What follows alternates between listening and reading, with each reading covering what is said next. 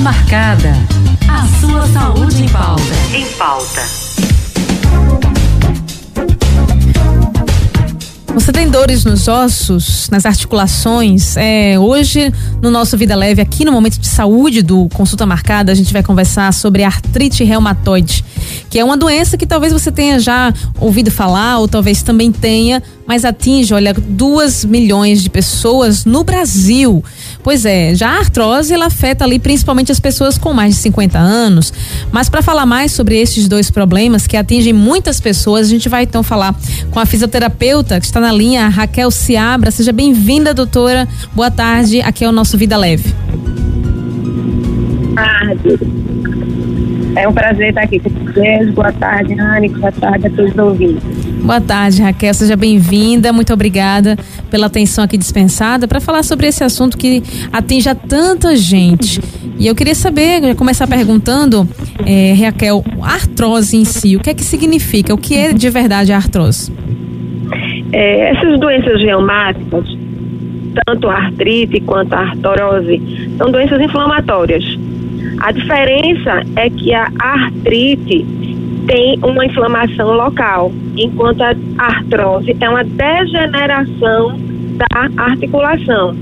Um joelho, por exemplo, com artrose, significa que a, a, o menisco que existe entre um osso e outro, que a cartilagem que existe entre um osso e outro está degenerando, está mais fininho, consequentemente os ossos ficam mais próximos e isso pode levar à dor. Entendi. E no caso da artrite, como é que ela se desenvolve no corpo humano? Porque são diferentes, não é? Já, já é. Já a artrite é um processo inflamatório.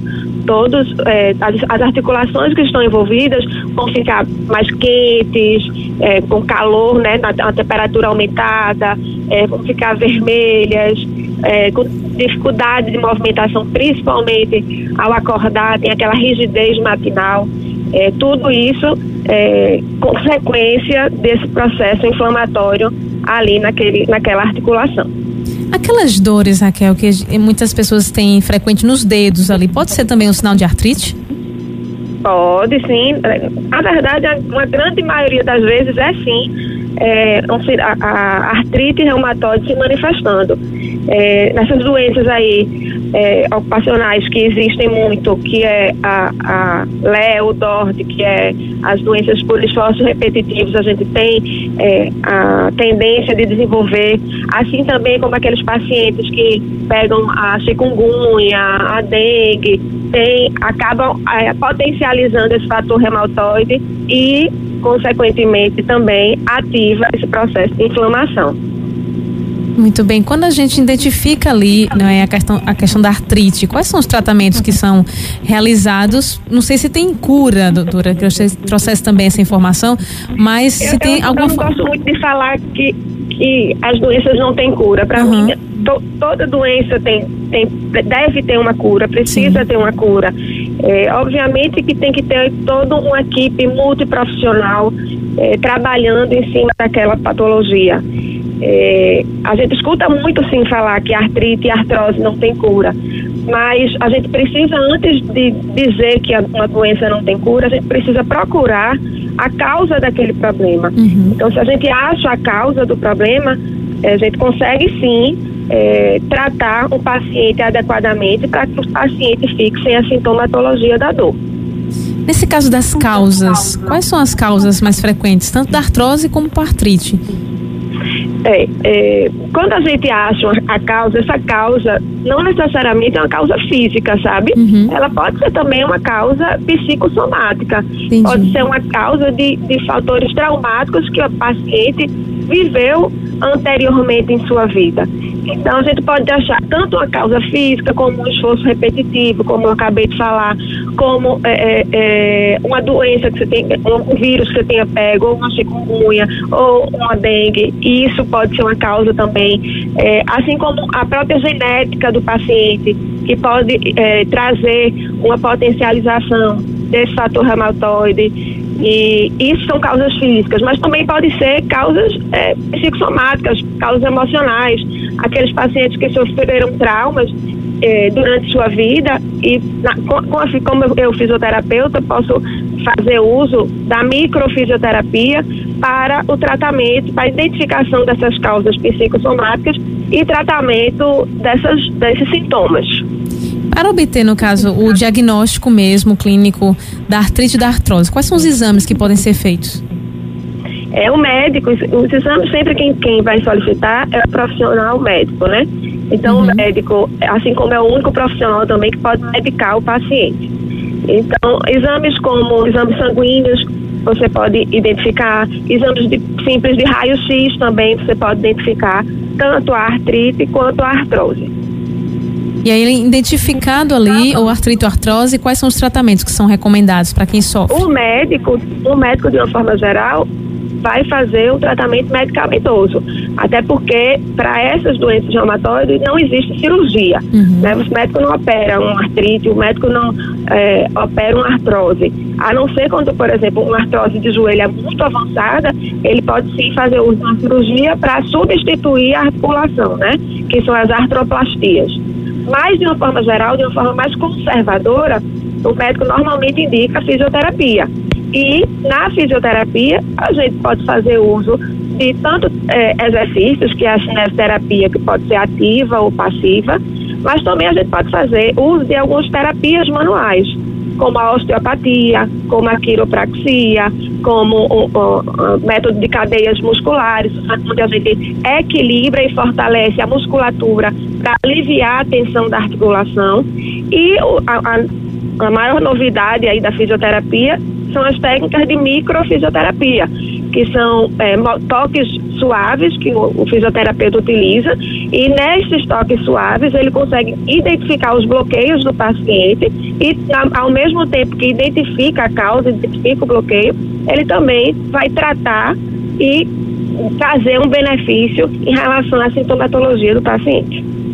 Muito bem. Quando a gente fala também dessa questão de dores nos ossos, de alguma enfermidade nas articulações, quando se fala de idade, crianças, adultos e pessoas idosas, a artrite tem uma diferença entre elas? Tem. É, as doenças reumatóides são muito raras em crianças, né? Uhum. É, a partir de 50 anos é que essas doenças começam a aparecer mais nos pacientes. E tem também uma maior predileção pelas mulheres. As mulheres têm uma maior é, tendência para desenvolver essas doenças reumatoides, não só artrite ou artrose, mas como também a fibromialgia aí tão, tão falada ultimamente. A senhora falava também, Raquel, de essa questão de algumas. Existem algumas causas que levam a artrite, a artrose, mas também tem algumas consequências, não é? Também dessas inflamações, dessas doenças reumatoides, por exemplo, o bico de papagaio pode ser uma consequência, de repente, da artrose? É, o bico de papagaio é é o que a gente chama de osteófito, né? Normalmente isso se dá por uma hipercalcificação e a gente encontra muito em na, esses, esses bicos de papagaio no, nas articulações vertebrais, na coluna vertebral. E isso sim pode trazer muita consequência socioeconômica até, né? Porque a maioria dos pacientes sentem tantas dores que ficam incapazes de fazer suas atividades diárias. E isso leva a afastamento de trabalho, e isso traz bastante é, é, malefício, não só para o paciente em si, mas para toda a sociedade, todo o contexto que envolve aquele paciente. Quem está acima do peso, Raquel, é, com essa questão do, do, do, peso mesmo, tem mais chance de ter ali artrose de repente? É, tem mais, tem mais chance de desenvolver a dor, uhum. né? Porque imagine uma artrose, por exemplo, você tem é, uma articulação que está degenerada, onde um osso está mais próximo do outro. Então, imagine se você está acima do peso, você vai sobrecarregar mais ainda aquela articulação. Então, você tem uma tendência, uma probabilidade de desenvolver a sintomatologia. Um magro, ou, ou uma pessoa que está magra, pode ser que ela também tenha artrose, mas o sintoma, mas a dor, ela não vai sentir. É mais fácil uma pessoa que está acima do peso sentir a dor. Muito bem, Raquel. Eu sei que teria muito mais informação para a gente passar aqui, mas por conta do nosso tempo, né, a gente vai Sim. realmente aqui correndo. Mas, Raquel, que você possa então deixar suas considerações finais sobre esse assunto e também as suas redes sociais, né? O dia que a gente lhe encontra, né? Você pode ficar bem à vontade.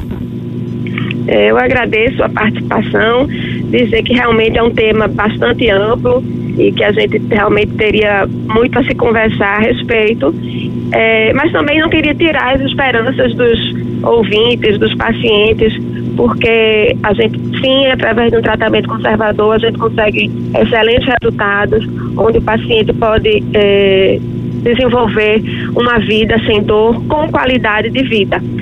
É, agradeço mais uma vez a participação. É, até, é, as minhas, minhas redes sociais em relação ao Instagram é o arroba doutora Raquel Siebra, o DRA Raquel Siebra.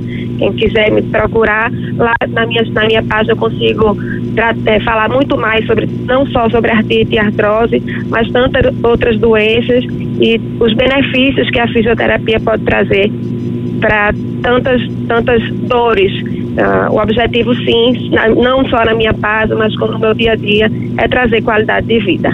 Muito bem, com certeza. E como bom a gente também poder compartilhar essa qualidade de vida aqui no nosso Vida Leve. Raquel, muito obrigada pela sua participação, aqui é, é, sua atenção também dispensada. Boa tarde para você. Boa tarde, obrigada. Você conferiu aqui a entrevista com a fisioterapeuta Raquel Siebra, que você pode também é, ter acesso logo mais no nosso site radiolinda.com.br. Você pode compartilhar é só ir lá no nosso canal de podcast. E também você pode compartilhar a entrevista em áudio e em vídeo no YouTube, youtube.com barra Rádio Olinda Oficial. Aproveita, vai lá, aperta no botãozinho de se inscrever e também no, no alerta, não é? Para que você possa acompanhar todas as nossas entrevistas e os conteúdos. Então você visita lá, youtube.com barra Rádio Olinda Oficial.